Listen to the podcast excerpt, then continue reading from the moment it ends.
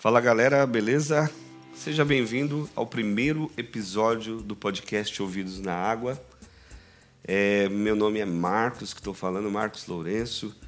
E você daqui a pouquinho vai ouvir aí, né? Essa é uma pequena introdução ao podcast. Você vai ouvir nosso primeiro episódio, que a gente vai falar sobre os músicos profissionais durante a pandemia, como que eles estão agindo durante a pandemia, o que, que, o que, eles, o que, que os músicos profissionais fazem, né? com o que, que passa na cabeça, como a pandemia mexeu com todos nós.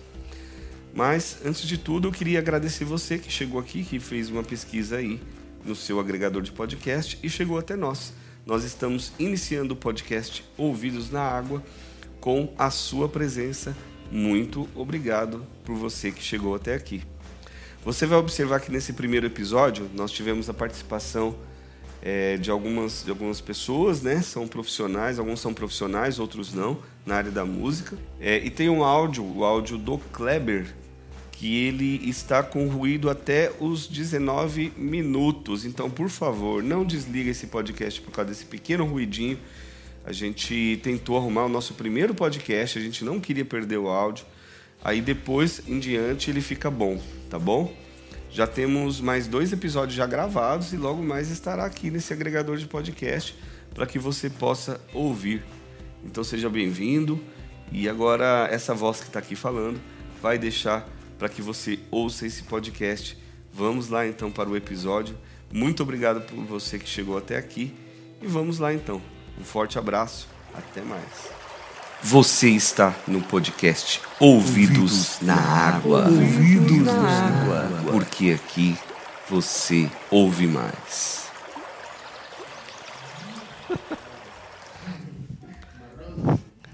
Fala galera! Primeiro episódio do podcast Ouvidos na Água.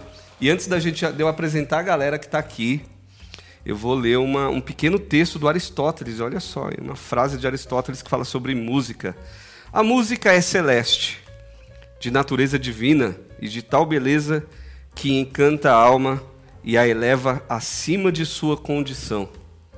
Você tem uma ideia, Aristóteles falou isso há mais de dois mil anos atrás, hein? Coisa de louco. Mas vamos ao que interessa. O podcast de hoje a gente vai falar de um tema interessante, principalmente nesse período aí de pandemia. Vamos falar sobre música, vamos falar como é que o músico vive no Brasil, de música. E vamos falar também sobre como é que o músico vive de música no Brasil e durante a pandemia. Você imagina, hein? Eu acho que o que deve ter de músico aí, ó, vendendo coisa no Mercado Livre, mandando currículo para supermercado. Vou falar uma coisa para você. Mas antes de tudo, vou apresentar a galera que está aqui. Do meu lado esquerdo, aqui vocês não estão vendo, mas do meu lado esquerdo aqui eu tenho o Tiago Felipe. Dá um alô aí para a galera. Salve, salve. Do meu lado direito aqui eu tenho o Kleber Xavier, que trabalha com evento. Eu não falei o Thiago Felipe, trabalha com música, mas também trabalha numa gráfica. É, é o típico músico brasileiro, né? Mas... E o Kleber aqui, do meu lado direito, trabalha com eventos. Ele fala que ele não é músico, mas ele é, porque ele sabe tocar, ele sabe ritmo, sabe uns negócios aí que eu não sei. É, é, dizem que a música tá ligada a ritmo, né? Então a gente é um pouco de música, né?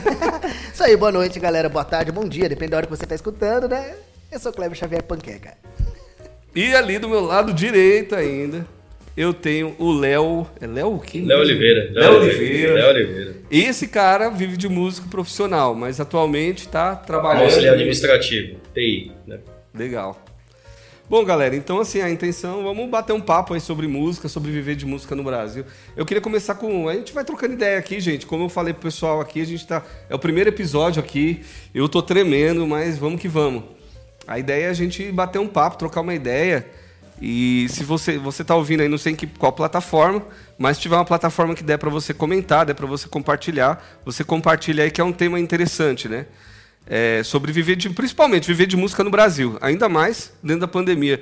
Como é que você está sentindo isso aí? Não, não é entrevista não, mas a gente vai falando à vontade aí, mas acho que o único que vive de música profissionalmente é o Léo. E aí, Léo, como é que você é, e aí, boa noite pessoal, bom dia, boa tarde, né? Dependendo do horário que você for escutar aí.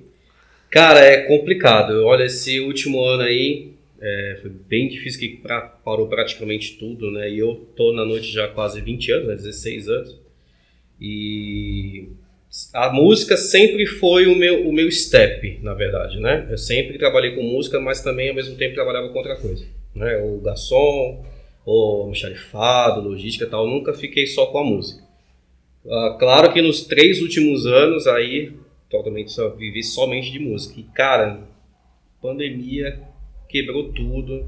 Tava até falando com o Max, né, que ele me conhecia, eu trabalhava na empresa de áudio, né, trabalhava lá no, moxarifado da empresa, gastava meu salário todo lá, porque músico já viu, né? Você trabalha numa empresa de áudio, seu salário fica todo lá. E, cara, eu comprei muita coisa, assim, que, lógico, para usar na noite, como eu trabalho, mas também meio colecionador, né? Aí veio a pandemia, como ele falou, o Mercado Livre foi que salvou, cara. Que, meu, sem trampo, sem, sem poder fazer mais música em barzinho, que é o meu caso, você vê que todos aqueles equipos em casa, cara, vai ter que. Inclusive, um desses microfones que a gente está usando, você lembra dele, né? É. Eu conheci ele comprando esse microfone aí. É, exatamente. exatamente. Não, esse ainda tem luz. Bateu o olho já sabe. Já. então, o seu foco era tocar à noite, então, com banda, voz e violão? Como que é? Mais voz e violão. Mais voz e violão. Banda, eu tive uma banda cover do Iron, mas não durou nem um ano. Legal. E aí faz uns 5 anos agora que eu tô com uma banda Emax, que a gente, é uma banda de eventos mesmo, para casamento, é, confraternização e tal. E a gente tá nessa. Começou a lançar umas coisas autorais agora, esse ano, aproveitando a questão da pandemia, né? Bom, já que a gente não pode tocar, então, cara, vamos criar alguma coisa. E foi o que a gente fez. Que, porra, assim, é, os sete integrantes da banda, cada um tem seu trabalho paralelo, além da música, mas tem a música como paixão. Né? E a gente é muito chato na hora de fazer qualquer coisa, principalmente para tocar, assim. E na composição poderia ser diferente. Tanto que isso atrapalhou um pouco, porque faz dois anos que a gente começou com essa ideia de compor, né? foi quando começou a pandemia. E até então a gente lançou cinco músicas até o momento, né? Então, assim. Você falar, a gente tá terminando agora a primeira música, agora depois de dois anos. Mas vocês gravar, conseguiram gravar quatro músicas, cinco músicas? Já, já registrou cinco. Já tá bem melhor. Depois eu falo a minha, que a minha tá.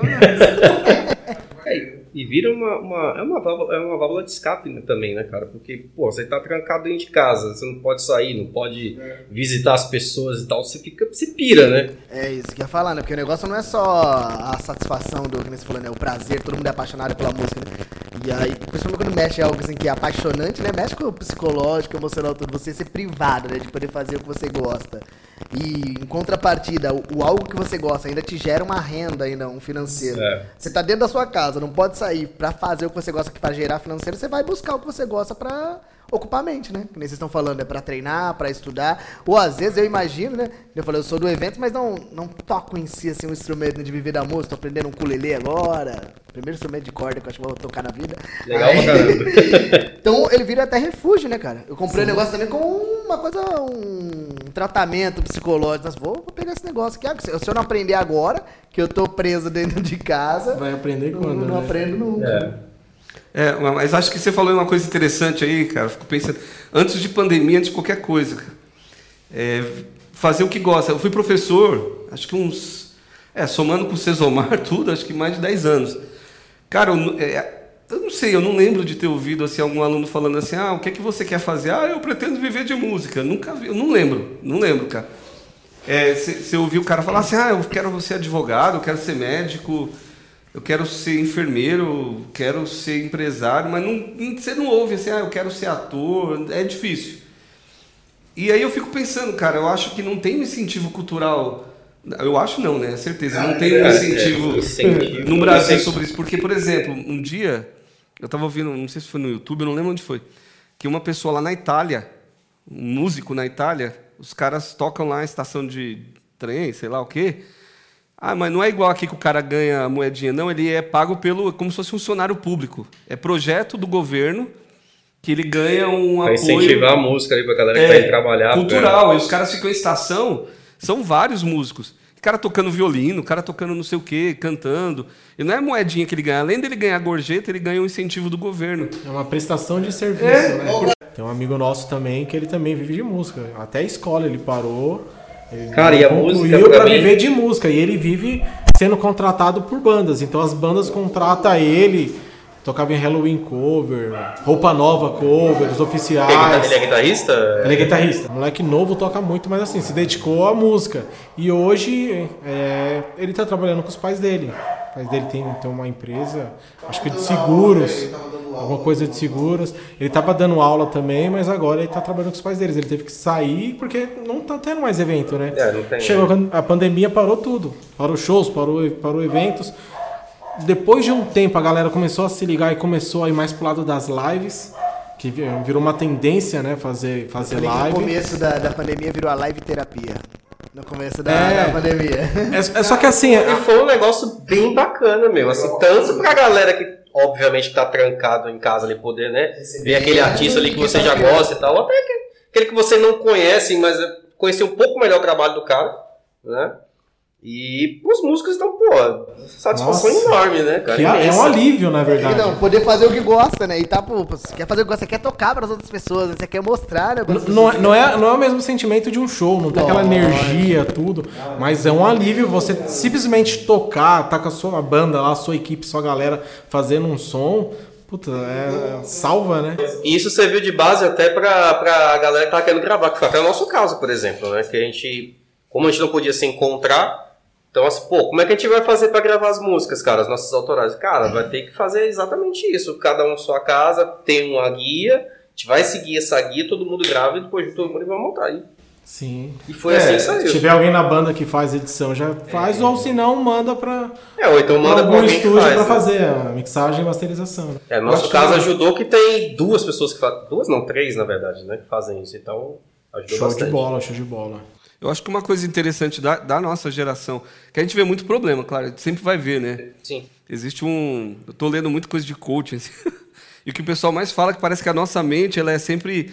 Ela é mais focada no problema do que na solução. O ser humano, né? Então a gente vai ver problema sempre, né? É normal. Que, por exemplo, músico que vai tocar à noite, às vezes ganha 50 reais. Cara, uma vez a menina veio aqui, ela vou ganhar 100 reais. Você aluga uma caixa de som pra mim? Eu fiquei com dó dela, cara. É a menina aqui da igreja. A né? Vivi. É, não estou falando nome, mas beleza. Aqui pode tudo. Tamo Ninguém- no, podcast. Mas enfim, eu, pô, vai ganhar tal e aí eu quase que deixo ela levar de graça, cara, porque tipo deu dó, sabe? A menina vai lá, vai no bar, ainda precisa ver som e vai ganhar 100 conto, cara, pra tocar três, quatro horas. Mas o que eu, o que eu, onde eu ia chegar, só pra concluir, a gente vê problemas assim que a gente pode falar e citar que eu acho que é legal. Porém, eu acho que tem um negócio legal da nossa geração, que é a democratização da música. Por exemplo, eu gosto muito de rock pop nacional dos anos 80. Se você pegar ali Paralamas, sei lá, vamos citando aí se lembrar, Ira, Tal, eram bandas, galera que tinha dinheiro. Sim. Ah, eles tiveram o começo deles. É, tinha dinheiro para investir, conhecia dono de estúdio. E, e a galera que gostava de música nos anos 80 não tinha acesso a isso. Quem tinha acesso a estúdio, cara? Eu fui entrar. Eu fui, quando que a gente entrou em estúdio a primeira vez? É por isso que, que cres- tinha tempo para pensar, né? Tempo é tudo, tempo é dinheiro. Você consegue pensar, escrever uma música com qualidade. Eu acredito que hoje popularizou um pouco isso. Você tem um YouTube que você, qualquer um pode chegar lá, qualquer pessoa, cara, que tiver acesso à internet, ela pode postar um vídeo no YouTube. Compartilhar. E o negócio, por exemplo, eu tenho um vídeo ali, cara, eu tocando violão, é, tá com 6 mil visualizações no YouTube. Um videozinho bobo assim, cara. Despretensioso. Você fala, ah, não vou fazer nada, vou gravar um vídeo aqui e vou postar. Mas É. a- essa democratização que você falou, né? Eu acho que a, essa parte virtual, tecnológica, nessa era né, que, que a gente vive, ela facilita no, no- no sentido de democratizar, dessa, de, do acesso principalmente, né? Só que eu acho que, sendo um, pouco polêmico assim, né? É, você falou assim, pô, por que, que no nosso país, né, que a gente tava, você tava dando aquele exemplo, por que, que lá, lá fora os caras têm incentivo pra tocar, é uma prestação de serviço, né? Porque eu acho que faz parte da cultura, né, do, do sistema dos caras já, né? O sistema ele pode ser positivo ou negativo, né? A palavra parece que sistema assusta, né? Mas o sistema de educação, o sistema de cultural da, do, do país influencia. Onde a gente tem, que incentivo que a gente tem na escola pra criança? Aula de artes, pô, de música, que, que... Pô, Além disso, de não ter o incentivo, você vai comprar um violão sem vergonha lá pro seu filho. Meu, é, é caro. Qualquer instrumento, qual- qualquer coisa. Eu sou baterista. Eu me lembro que há três anos atrás eu comprei um prato, um China. Eu paguei 900 reais nesse China. Meu China rachou. 900 reais e ainda é um valor salgadinho. Falei, pô, 900 reais de um prato da bateria. Cara, eu fui ver agora que o meu China tá rachado. Falei, deixa eu pesquisar aqui. Dois pau e 300. O mesmo prato que eu paguei 900 há três anos atrás. É essa mesa aqui. uma mesa de Eu paguei coisa. dois pau e 700, cara. Aí Tá você. 6 mil.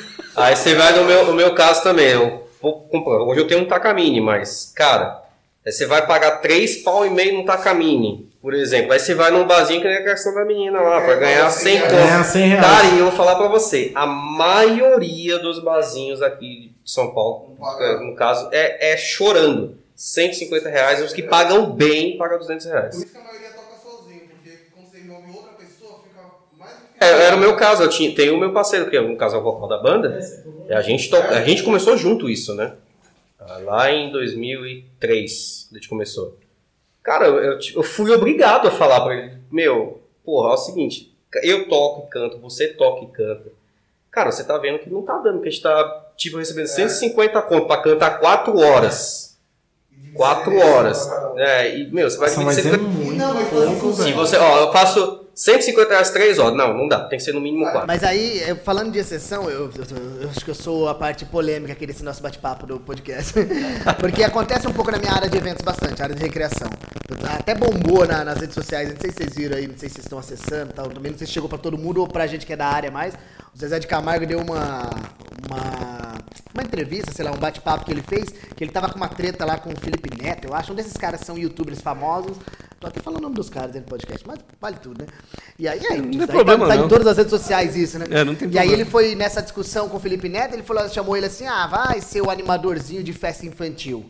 E aí, meu irmão, aí a minha classe da recreação, como se fosse desme- desmerecendo ele. Você tá maluco? Aí a Associação Usou a sua Recreadores- classe pra desmerecer o Nossa, cara. cara, Ah, velho. Imagina a revolta que causou em todo mundo. né? A Associação Brasileira de Recreadores, os caras postaram uma nota, queremos divulgar aqui a nossa nota de repúdio ao, ao que o cantor sertanejo falou. Tal. E aí depois eu fui ver. E realmente você me falou: É, quem você acha que você é? Você é um animadorzinho de festa infantil. Eu falei, pô, mas por que, que eu trouxe esse tema que você falou? Pô, é a valorização, porque acontece isso muito na minha área. Eu falei, puta, é a criança estão falando. Puta, vai trabalhar, fazer uma festa de animação infantil de uma criança, ou um acampamento. Cara, vai rodar na, na minha área um cara que vai ganhar. Eu comecei lá, 13, 14 anos atrás, ganhando no primeiro dia 30 reais. Trabalhei oito dias no acampamento, ganhei 240 reais. Meu, eu falei, nossa, estourei. Trabalhava num shopping na época, ganhando 400 o mês inteiro. É. eu vou trabalhar oito dias, vou comer. Não vou pagar nada.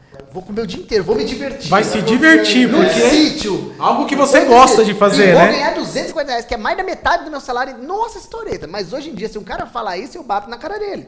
Mas por quê? Porque aí vai de toda a capacitação que eu tive, a formação que eu tenho, o incentivo, a busca, a profissionalização que eu tenho. Aí por que eu tava falando do pouco dinheiro? Isso eu brigo na minha área e a nossa área de eventos. Vai muito também do profissional. Lógico que às vezes aí é a questão da capacidade com a necessidade. É, eu- eu- Flexibilidade eu- eu que tem, entrar nesse tema. Você vai se achar um baita profissional, você sabe da sua, do seu potencial, do seu baita profissional. Mas às vezes você tem também uma baita necessidade. E aí faz com que você aceite do cara uns 150 reais. Mas na minha cabeça, assim, beleza, tenho necessidade, vou lá, toco por 150 reais. Mas na hora que eu sair, cara, desse lugar, eu vou. Não vou xingar o cara. Mas eu vou falar pro cara, falar, cara, posso te falar na boa? Obrigado por você ter me encontrado. Mas, cara, eu vim aqui executar o meu trabalho, eu executei bem? Não executou bem, então. Eu faço meu trabalho com qualidade, cara. O que você paga é muito pouco, cara. Só que pouquíssimos fazem isso. Até na cabeça de vocês, talvez eu esteja falando agora e falar, putz, talvez eu nunca fiz isso, com medo de não voltar. Eu fiz isso e eu vou falar quando você concluir. Eu passei exatamente por isso que você falou com a minha banda Destreza. Nós tocamos de 2009 até, sei lá, até 2017. A gente tocamos direto, a gente tocou no interior de São Paulo. Aqui em São Paulo a gente tocou em várias casas. Todo fim de semana a gente tocava. Às vezes, sexta, sábado e domingo a gente tava tocando. Então a gente tocou muito.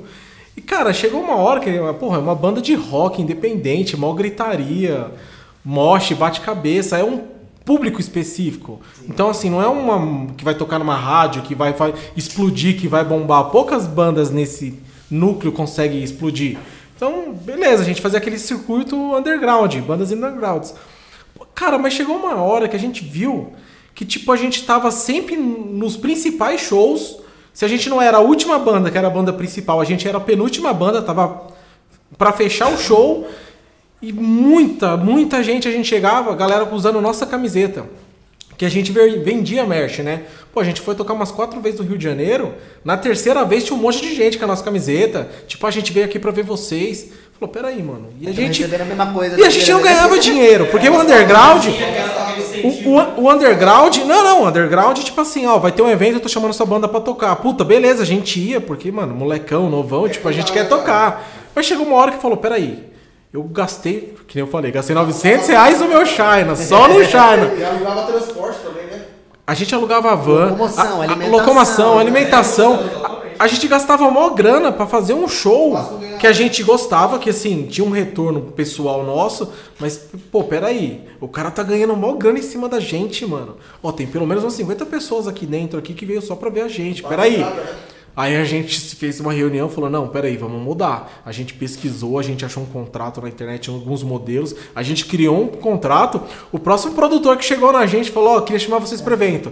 Ó, tô mandando seu e-mail contrato. Puta, como assim? Cara, tá aí o contrato.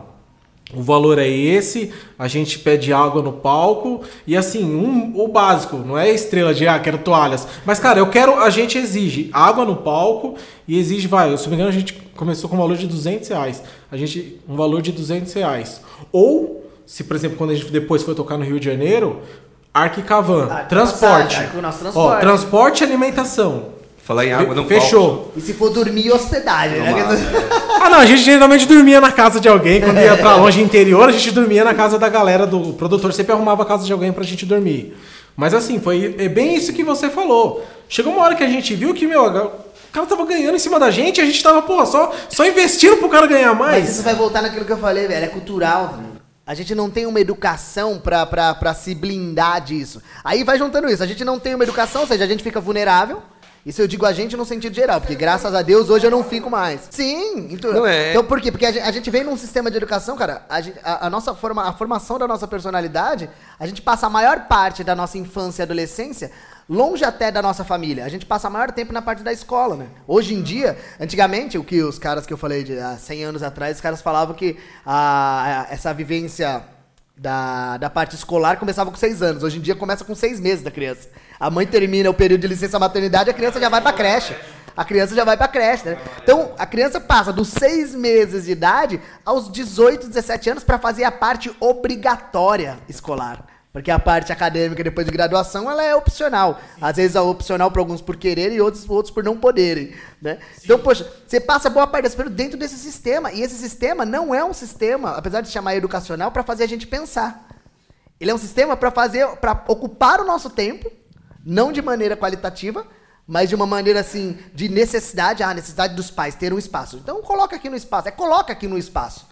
Por quê? Aí eu, eu não critico todos os professores, sou da área da educação, sou pedagogo, nunca, eu nunca quando falo de pessoas generalizo. Mas a boa parte, aí você vai pegar o professor que já está desmotivado, porque ele recebe pouco pro trabalho que ele faz, mas aí vai entrar de novo no que eu disse. Mas aí, pô, mas o cara se propôs a fazer isso. Aí junta com a necessidade, com a maturidade profissional que ele tinha. E às vezes o cara não consegue chegar nessa maturidade profissional, porque quando ele vai tentando, a necessidade vai batendo. Quando ele pensa em falar, não, eu vou colocar um contrato agora, mas puta, mas aí nós não vamos. Mas aí eu preciso pagar a conta no final do mês. Ah, então vamos aceitar. Vamos aceitar. É, pra vamos você aceitar. que, que teve essa renda fixa de música, se você chegasse e falasse, cara, eu quero aumentar, putz, eu investi no meu violão, eu fiz curso de voz, eu fui pra fora pra cantar, cara, eu sou de alto nível. Então, assim, o meu cachê tem que ser maior. Cara, desculpa, eu não posso pagar eu mais. Eu falar- posso pagar isso. Você, E você, Perdi muito por causa disso, cara. e você, ou Perdeu. você recusa, Muitos locais, assim. você deixou de ganhar. Deixei, não, deixei de ser chamado por causa disso. Sim. Porque é aquela coisa, o cara, ó, eu pago 150 como exemplo, vai, pra você vir aqui primeiro. Falo, beleza, vamos fazer assim. Eu posso aceitar a primeira vez, vamos ver como é que o público reage, se a galera curtir, e eu quero que você faça isso. Pergunte, e eu, eu não espero só do, do, do, do, do, do, Do cara, do bar. Eu chego nas mesas, e aí, como é que tá o som, tal, tá curtindo. Na cara dura mesmo, pra, pra saber. E aí no final eu falo pro cara, e aí, como é que foi? O cara, dependendo do retorno que ele me dá, eu falo, então, beleza, a gente pode continuar. A próxima é, é tanto. Aí os caras falam, não, pra mim não dá. Ah, tudo bem. Só que provavelmente, esse, se esse cara tem essa postura de falar, né? Não vou tocar mais, sei lá, por 150 reais. Por exemplo, hoje, graças a Deus, eu cheguei num nível dentro da minha área, do reconhecimento que eu tenho. Tipo, eu falei, meu, um cara, um cara, na verdade, se ele me conhece, ele não vai chegar nem a fazer a proposta, que eu brinquei dos 30 reais quando eu comecei. Hoje, quem começa na área recebe, sei lá, 60, 70 reais. Então o cara que me conhece, ele não vai nem fazer a proposta. Mas o cara que não me conhece, talvez ele faça. Porque se eu sou uma pessoa que tá começando, é que eu falo pra galera, às vezes a gente que trabalha de eventos, que recebe muito por diária, né, pelo evento que faz, e quem não tem a maturidade profissional e nem financeira, não consegue entender que a diária ela vem de um salário mensal. Por isso que ela se chama diária, ela é baseada no mês. Se eu recebo uma diária de 200 reais, ela tá baseada, em tese, na, na escrita, na conta certa ali nula, num salário de 6 mil reais. Que aí ele é dividido por 30 e dá uma diária de 200. Então, poxa, no nosso país, um salário de 6 mil reais, teoricamente, ele não é ruim. Só que você não trabalha todos os dias do mês. É aí onde vai ponderar a capacidade que você tem. Não, eu quero ser um cara que se eu vou trabalhar 10 dias no mês, eu quero trabalhar 10 dias no mês podendo cobrar o cara 500 reais. Porque aí eu vou chegar a 5 mil reais, que é quase trabalhar 30 dias por 200 reais. Mas aí vai, investir profissionalmente, investir no seu instrumento, investir em muita coisa. Só que aí tem muita gente que eu falei, fica com medo, né? Porque o cara tem a necessidade e é a bendita necessidade, que eu acho que é o que mais faz a gente ficar nesse sistema. Não eu falei, evoluir. não sair do sistema. Ficar como, acomodado, conformado dentro do sistema. Estagnado. Sem contar quem não é casado, que tem filho, né? Porque quando você é sozinho, que nem eu, teoricamente não casei, moro com meu pai, então se não você tava lascado nessa pandemia. Mas sobrevivi também graças à minha organização financeira, que sempre fui reconhecido por isso. Às vezes na minha área a galera me chama para dar treinamento, palestra, workshop falando sobre isso, né? Não sou formado nessa área de educação financeira, mas dentro da minha profissão eu tenho uma referência. Foi o que me segurou na pandemia.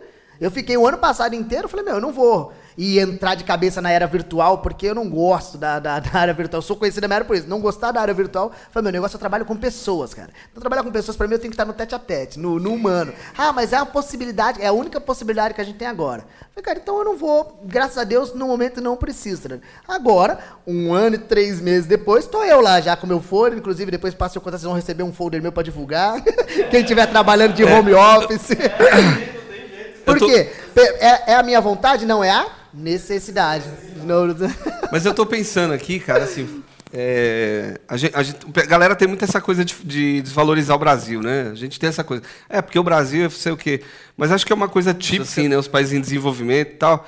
Eu percebo que tem essa coisa, assim, de valorizar muito a coisa técnica, a coisa prática, assim. Ah, você precisa de uma profissão já para ganhar dinheiro. Então você precisa ir para a área administrativa, você precisa trabalhar no escritório. Ou vai pensar, se você tem um pouco mais de dinheiro, vai ser médico, coisa do tipo. Parece que é uma coisa típica, assim. Eu, eu acho, eu não sei o que vocês acham disso. E parece que os países é, in- é, já desenvolvidos, parece que eles já têm essa afro, é, afrouxa, então, e pode investir em arte, em coisas assim. Por exemplo, nos Estados Unidos, eu estava pesquisando, igrejas é, é, protestantes, que lá é forte a igreja protestante. O cara que vai tocar numa igreja protestante nos Estados Unidos, alguém me corrija se eu falar besteira, ele ganha, cara. Você tem noção? O cara ele vai tocar num coral lá da igreja batista, ele vai cantar. Ele é remunerado, cara, para Não, mas cantar pra no gente coral. parece muito absurdo. Você falou isso, ele ganha. Mas pô, o cara tá ali exercendo uma profissão, cara. Ele é músico. Ele é. Ele Só que estudou, aqui- ele se dedicou. Só que aqui a gente se a gente se rebaixa assim, cara. Até a gente está falando de música profissional, mas a, a galera que vai na igreja cantar, eu acho que é aquela coisa, né? Ela, ela se desvaloriza. Ah, não, isso aqui é uma missão e eu preciso prestar. Tudo bem, tem essa coisa realmente da missão, coisa do tipo. A gente está falando, né? Falando de música no geral. E mas parece que há essa característica de uma desvalorização da arte nos países assim em desenvolvimento. Parece que não é uma coisa importante. Será que é esse elemento que falta assim para porque a- às vezes a, a gente tem a mania de desconectar as coisas, mas as coisas são muito conectadas, né? A questão política, econômica, acho que tudo vai influenciando no, Eu, eu vou roubar um pouco ali a máscara do Kleber e você é o cara do. Vou e discordar, você, assim. e você é o cara eu da. água, assume esse papel. Eu, vou- eu vou ser o cara da polêmica agora. É culpa nossa também. é, eu acho que assim, o Brasil ele é muito desequilibrado em questão de renda. Então, quem tem muito dinheiro tem muito dinheiro, quem tem pouco dinheiro cada vez vai ter menos, menos dinheiro. É, então assim, então é, é- é cultural nosso, principalmente a faixa mais baixa que tem menos, não ter o costume de ter alguma coisa. Então, assim, por exemplo, eu vou dar um exemplo. Um tempo atrás fizeram aquela, aquela questão do, do patinete eletrônico. Você ia lá pra Paulista, pro lado de Jardins, tinha patinete eletrônico em tudo que é lugar. A galera usava, ba- acabava o tempo que ela alugou lá o patinete, ela deixava lá pro próximo. Desde as bikes. E né? seguia, é mais, desde é as mais, bikes. mais atual, né? O pote é as bikes. Né? Agora, tipo, a gente aqui de quebrada, vai fazer isso aqui. Não, e vai querer, mas nem tinha. Em um mês, em um, me, em um mês, não ia ter mais patinete, porque a galera ia, ia levar embora, ia, ou, ou, ou ia ter muito furto, ou ia, ia ter. Ia ser degradado, tipo, a galera não ia cuidar, tipo. ou- Não sei, é- é- a questão da música na escola seria muito importante, mas imagine uma escola estadual hoje, numa periferia, comprando uma bateria, sei lá, quatro baterias de 5 mil reais cada uma, mais, vi- mais alguns violões. Cara, apostila na escola não dura. Apostila, a galera rasga, arran- arranca papel, fazer baseado, sei lá, faz guerra de livro, tipo, destrói. Imagina um instrumento. Então, assim, o, o governo ia fazer um puta investimento em algo que seria muito legal, mas que nós mesmos, população, iria degradar tudo, Mas ia destruir. a- mas a mudança só acontece se ela começa. Entra outro mérito, a gente não pode achar que a gente não vai mudar e deixar de fazer isso. É, isso- é isso que eu disse agora. A mudança ela só acontece quando ela começa, velho. Se o governo fosse consciente, se existisse um governo consciente, independente de onde fosse, ele ia colocar, e no primeiro momento, ia ser roubado.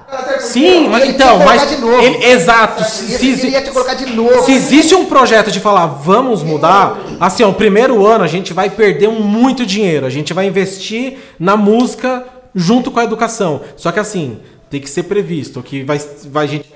No projeto já tem que estar orçado. Primeiro ano, menos 15 mil vamos perder. Segundo ano, menos 50 mil. E se não perdermos, bem, compramos mais. Aí a gal- a- até a galera vê que fala, pô, isso daqui é legal, vamos parar de quebrar, porque vamos parar de roubar, vamos, sei lá, chegar num ponto que da mudança. Aí é, é a Mas assim, infelizmente, hoje é muito. Não é, é- é- se tornou cultural. Eu acho que além da fase de, de que tem, quem tem menos não está acostumado a ter alguma coisa, é muito cultural. Tanto que assim, qualquer coisa que acontece é greve. O que, que os caras fazem?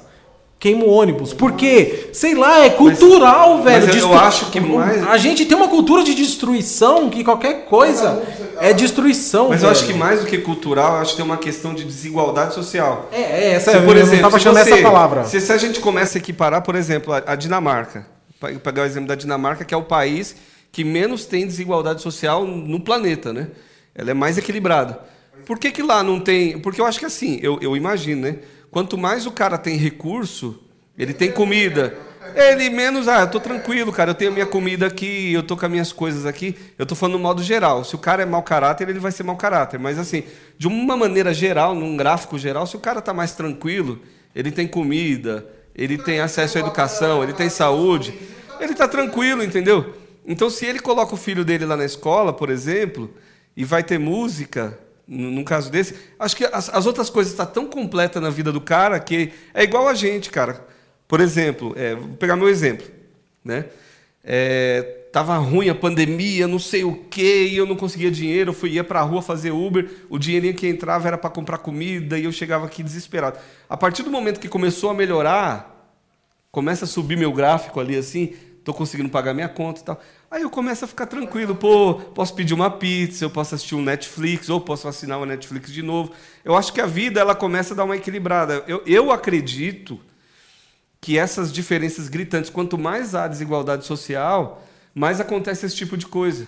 Por exemplo, na escola que eu dava aula lá na Moca, a música não era valorizada como deveria. Porém, o moleque tinha tempo de, numa segunda-feira à tarde, no colégio, para fazer aula de violão. Sendo que numa escola pública o moleque não vai conseguir, porque ele vai na escola e outro horário ele está trabalhando na feira, um exemplo. Então acho que quanto menos há, há mais esse equilíbrio, se o pai consegue manter a vida do moleque ali tranquila, ele consegue lá na escola fazer aula de violão dele. Eu, eu acho que o problema é mais estrutural, não sei o que vocês Sim, pensam. é, mas aí é, desde, é o que eu tô falando, é desde a formação da personalidade da pessoa. Que tá formando a persona dela. Que é, eu falo, a formação da personalidade da pessoa, pra mim, né? Existem pessoas que defendem com outros termos. Mas em linhas gerais, é, da família, da escola e da Eu sociedade. lembro que eu fui fazer faculdade de música, cara. Acho que é, lembra? Em 2008. Eu fiz um semestre. Eu pagava, cara, naquela época, 2008, 800 reais na faculdade de música, cara, com desconto. Hoje deve equivaler Caro a pra uns caramba, 5, cara. 6 mil reais. É, aí, cara, eu fui fazer. é, Só que a galera que estava na minha sala era a Faculdade Paulista de Artes. A galera que estava na minha sala, boa parte, 80% era a galera com grana que fazia. E essa faculdade nem, nem existe mais, cara. Não existe mais essa faculdade. Então, assim, não há um. Além de. Claro, quem vai fazer, quem vai optar para fazer, é aquela coisa que eu falei lá do moleque lá. Ele, o cara já tem tudo, já tá tão tranquilo que, ah, vou fazer música. eu, eu vejo assim, é, tá tão tranquilo, e aí, o contrário, o, né, no, no caso a gente que quer viver de, de música, que é uma profissão, não é um.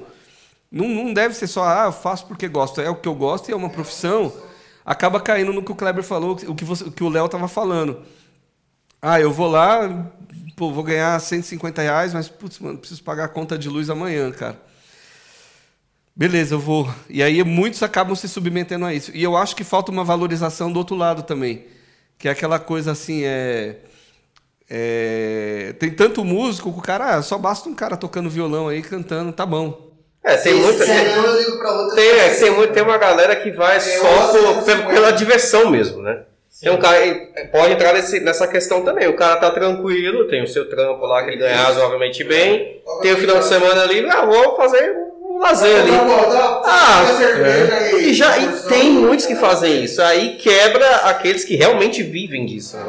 Eu contratei uma orquestrinha, Mas ainda tem gente que. Cara, na hora, assim, né, na hora que eu fui ver, teve tipo, um evento de degustação, a gente foi conhecer, a gente foi lá conhecer, tipo, já tava decidido, meu, casamento é caro pra caralho, velho.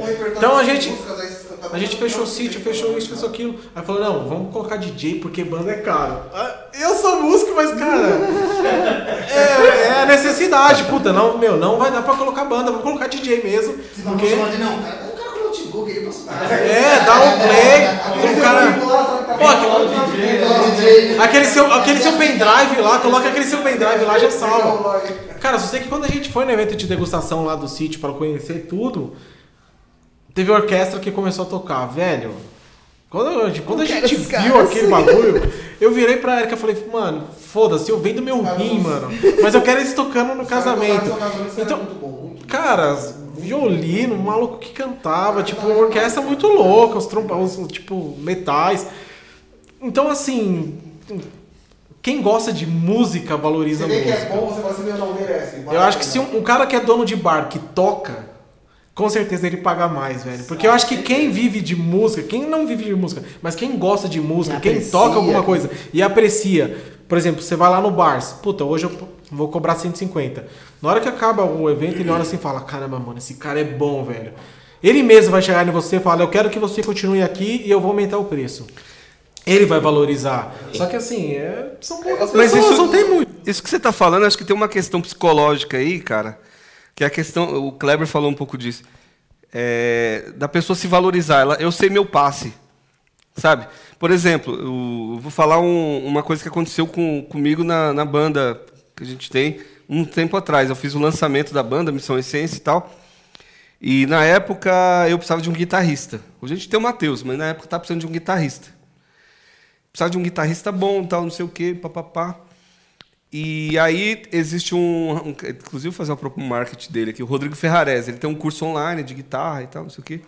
Só que o cara já tem todo o marketing dele, curso Rodrigo Ferrarese, e tal, não sei o que lá. Aí o, o ele pegou e falou pra mim, ó, pra eu tocar no seu show é 400 conto, 400 reais. Fiquei, caraca, tal. Só que o cara valorizou o passe dele. O que que mexeu comigo aquele dia, assim? Eu poderia ter visto outro tal. Mano, o cara é bom, velho. Se ele cobrou 400 conto, e não, não é muito, né? Se ele cobrou 400 pra tocar, o cara é bom. Não, ele tocou, não vou falar, ele tocou bem e tal. Só que eu acho que tem essa coisa de você valorizar o seu passe, sabe? Eu sei que eu toco bem, eu sei que eu faço o trabalho bem e eu sei que eu, valo, tô valendo tanto. E outra coisa, esse poder de dizer não, cara, porque várias vezes eu chamei ele, não, não posso, eu tô ocupado. Não, não, posso, não tô dizendo, não falando mal, nada, nada disso. Não posso, eu tô ocupado. Não, eu tô focado nisso. Essa coisa de dizer não. Então, eu acho que quando a pessoa ela põe um valor em si mesma, eu acho que. Por que, que eu tô lembrando dele no podcast aqui?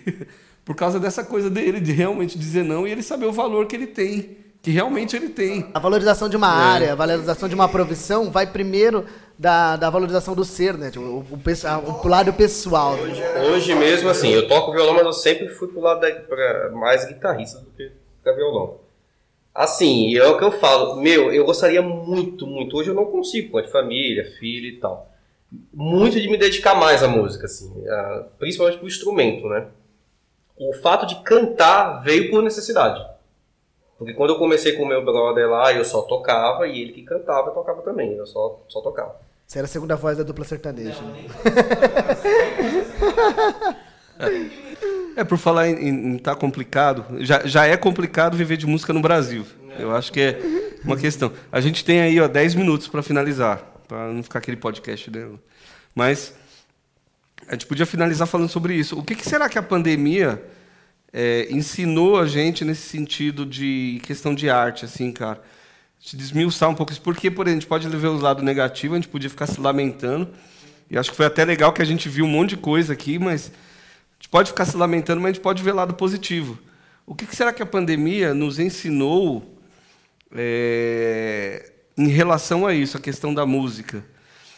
E, antes disso, eu tinha uma pergunta para o Tiago, mas daqui a pouco eu faço. Mas o que, que será?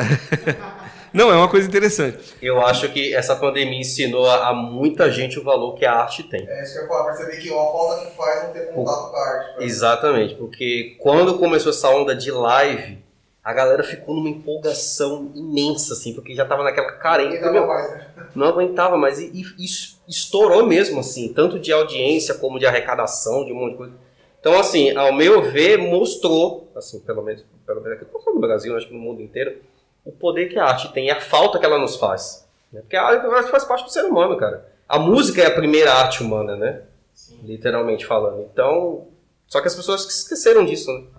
né? Então, acho- a, ao meu entender, assim, a pandemia mostrou muito isso. De valorizar a arte, no modo geral. A arte acho que é uma. Não sei se eu vou falar certa palavra aqui. Como você vai ester, colocar para fora, ester, ester, Externalizar. externalizar. Olha aí, cara é educador aí.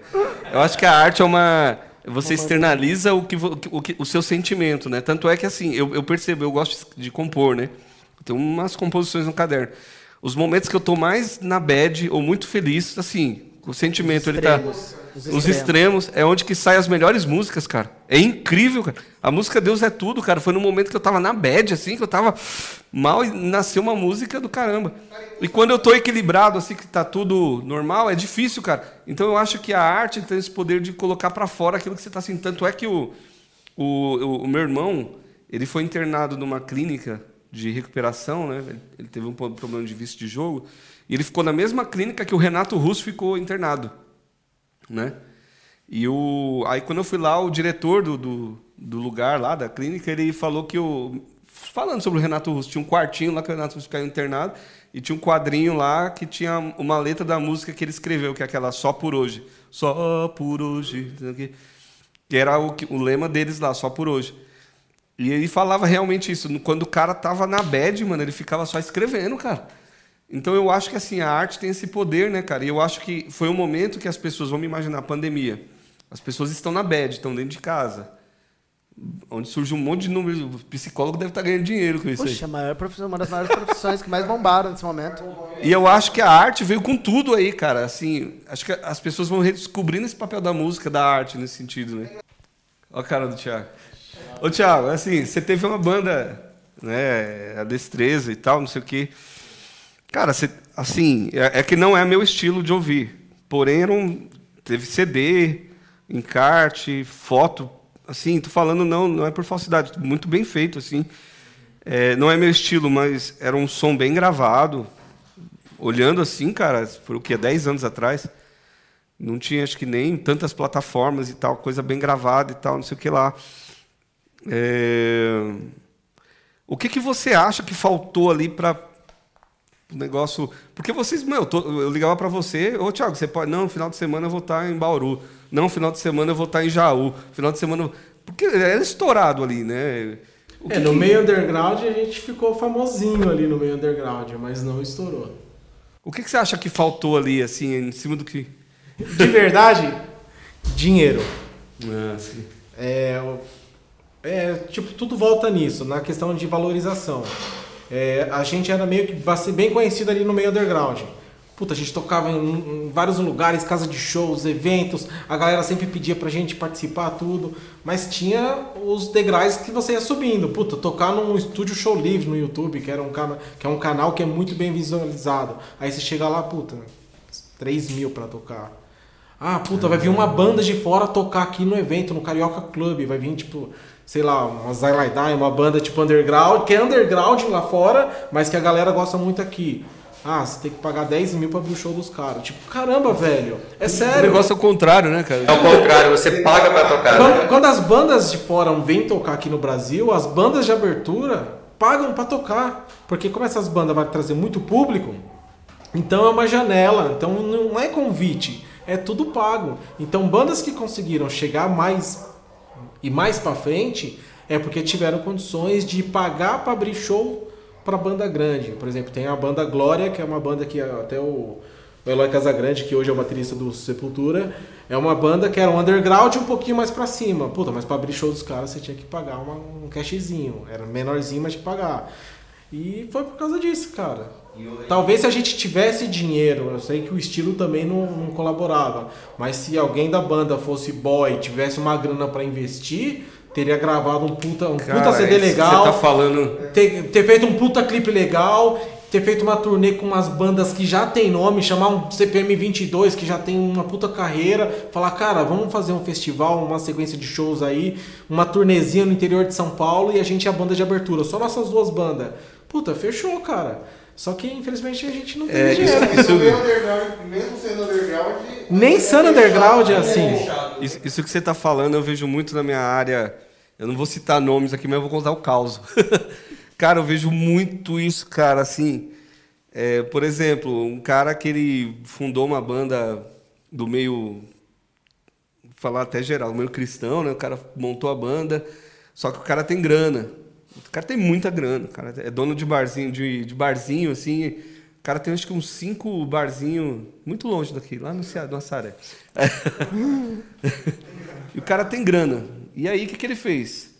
Ele chegou num dos maiores eventos cristãos, assim, que, né, que acontecia num parque muito conhecido, muito longe daqui. E aí ele falou, ó, eu vou investir na locação do som aí. Só que você põe minha banda para fazer abertura. Aí o cara começou um ano e fez abertura. E ele contratou equipe de. Essas equipes que tem. é, Produção, animação. não, é. Não, como é que é? É Pessoa que fica lá embaixo, lá, é. Tipo teatro, não sei lá o que. Contratou uma agência. Ele contratou umas 20 meninas. Promoter que fica, É. promo- fica promovendo. É. Ah, contratou uma agência, contratou umas meninas pra ficar com um banner com o nome da banda dele lá embaixo. Ah, tá, Tietes, Tietes. show. E aí saiu nas fotos, tudo lá, com o nome da. Não vou falar, ai que vontade de falar o nome da banda. Mas ficou com o nome da banda lá embaixo, assim e tal. Destreza. Não,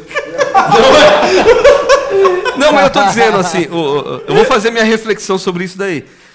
O cara, aí ele pagou, aí depois ele fez um. Meu, o primeiro, o primeiro CD da, da banda não foi um CD, foi um DVD e que ele colocou. Uma, ele colocou um pessoal conhecido do meio já para fazer participação. Qual o resultado do cara? Num determinado momento ele estourou. Porque todo mundo começou a conhecer a música. Começou a conhecer, começou a conhecer, ó, quem é esse cara, tá? Faz abertura ali e tal. Estourou, foi tocar o Brasil inteiro, fez, gravou vídeo com não sei quem. Agora baixou de novo porque acho que não sei o que aconteceu, mas enfim, o que, o, o que, que eu, eu, não, eu não vou julgar aqui assim, questão tá, tá errado? Não sei, cara. É tá errado. Até porque o certo ou errado é relativo, Porque é né? muito difícil você também conseguir, mesmo você sendo muito bom. É. A maioria das pessoas boas não consegue ter sucesso, cara. Eu não sei, eu, eu acho que eu acho que é isso. Se eu tivesse grana, eu acho que eu faria, não sei, cara. Cara, você talvez você faria a mesma coisa. Não, o exemplo que eu dei, destreza não foi por falta de dinheiro, mas, por exemplo, se eu tivesse dinheiro, se eu fosse boy, tivesse mal grana, cara, vamos tocar no show livre, puta, vai vir a banda de fora, vamos, Isso, to- é. vamos abrir o show. Porque assim, vai que. Porque assim, é isso que é engraçado, né? Quer ver? Vou dar um exemplo. Tem uma mina lá do. Acho que do Pará, sei lá, tipo, bem lá, lá pra cima. Joelma do Belém do Pará. É tipo. Aquela. Mano, a, a, menina gra- gravou uma música lá pra descer, pra subir, pra sentar e rebolar, tá ligado? Tipo, ela fez uma musiquinha lá. Mano, o bagulho explodiu de uma forma, mas explodiu de uma forma que aí a- ela teve gravadora, ela regravou o clipe, refez a música, ganhou dinheiro que só um caralho com essa música. E tipo assim, foi um boom. E, mano, ela fez a vida dela, comprou casa pra mãe dela, ficou de boa. Acontecer. Eu acho que ela nem canta mais, ela só, tipo, fez uma música e deu Olha certo. esse boom desse cara e agora todo mundo dançando. Um conto de fadas.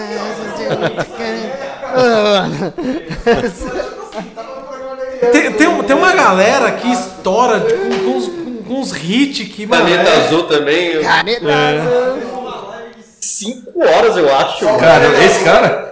Eu falei, E as outras músicas dele é umas músicas sem pé sem cabeça.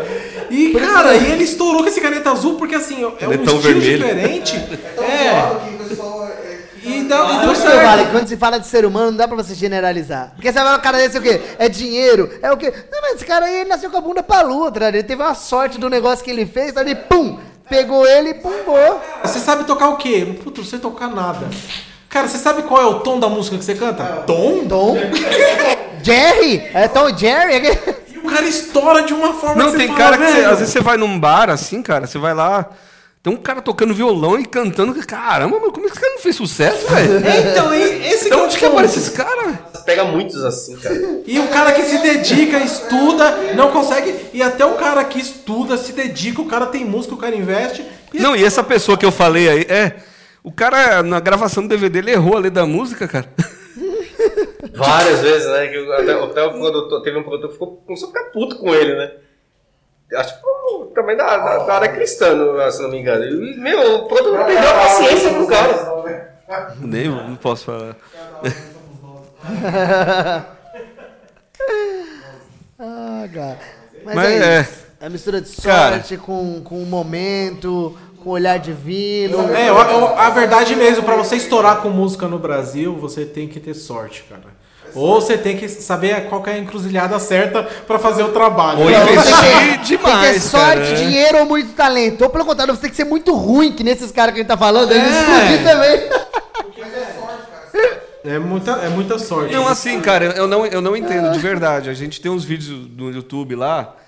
eu não- a gente tem uma, uma banda cristã, o Thiago e tal. Eles têm uns vídeos no YouTube e tem vídeo que a gente gravou com uma super produção, assim, cara. Cara, tem assim, tipo, ah, das lives mesmo, uma produção legal, assim, áudio limpo, tudo bonitinho, cara. Às vezes tem 200 visualizações. E eu fiz um vídeo lá com tá 6 mil visualizações com voz e violão, cantando de qualquer jeito. Não tô dizendo, é de qualquer jeito, tocando ali com a câmera ligada do celular e deu 6 mil. Não, não dá para entender muito essa, essa lógica. Eu acho que por um lado, assim, aí tá indo pros finalmente aí. Por um lado, tem essa parte legal da democracia, que eu acho que é, isso, é, isso é legal, cara, eu acho, né? Porque antigamente para você gravar um negócio, cara, você precisava ter uma gravadora. Você precisava estar num lugar certo. Agora qualquer lugar você grava, cara. Aqui a gente está gravando aqui com um sistema. Só um parênteses nessa democracia que também tem um lado negativo dela. Desculpa, o Kleber, roubando o seu, seu post de novo.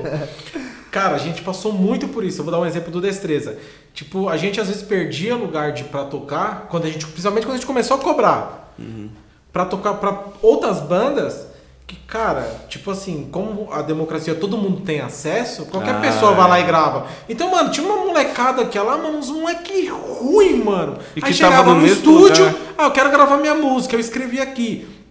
Aí ele pagava, o estúdio fazia toda a composição de arranjo, tudo, e fazia uma puta mixagem, fazendo, meu, você ouvia a música, você, caralho, É que, fera. que música! Você vai ver ao vivo, nossa, velho. Então assim, é muita banda que... É tipo o Instagram e pessoalmente, né? Você vê a foto e vê a pessoa. É.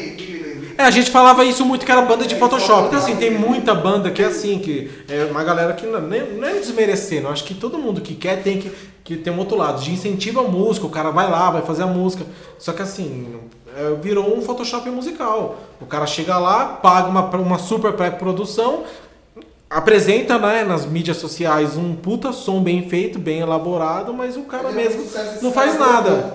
E o cara que estudou e realmente trabalha e faz Cara, aquilo ao e- vivo, e- ele perde pra aquele maluco. É, a é tipo a venda da imagem perfeita, é a venda da música perfeita. Não é a venda do até- profissional perfeito, né? Vamos para os finalmente, então? É, a gente podia fazer assim, uma rodada assim, é passar contatos, pessoal que está aí ouvindo o podcast. Você gostou aí do podcast, Se tiver numa plataforma que dá para comentar, legal. Se não tiver, aí é, o que a gente pode falar que principalmente a galera ouve mais o Spotify. Acho que 90% escuta no Spotify. É, passa a seguir nosso. Então vamos lá, ó. É, então, como eu estava falando aqui, fazer uma rodada aí, falar um pouquinho do que achou do podcast, deixar contatos, Instagram. Começar pelo Léo aqui, então. Pô, legal. Cara, Marcão, obrigado aí pelo convite. É, porra, conhecer a galera que também querendo também estar tá envolvida com a arte. E falar um pouco aí, divulgar a minha banda, né, que é a Emax, Elevator Music Experience, tá no, tá no Instagram, né? E no YouTube também. A gente acabou de lançar algumas músicas autorais lá, aproveitando esse coisa de pandemia e tal, que até serviu de inspiração. Seria legal que vocês pudessem conhecer. E tem o meu perfil também, pessoal do Instagram, que também é voltado para música, já com o meu trabalho mais faço sozinho, né? Que é o arroba cantor Léo Oliveira, se quiserem conhecer lá, por favor, né? Vou ajudar a, ao músico aqui, né? Também para continuar com o trabalho. Valeu, Léo. Clebão aqui do meu lado. Oi? Oi, tudo bem? Tudo bom?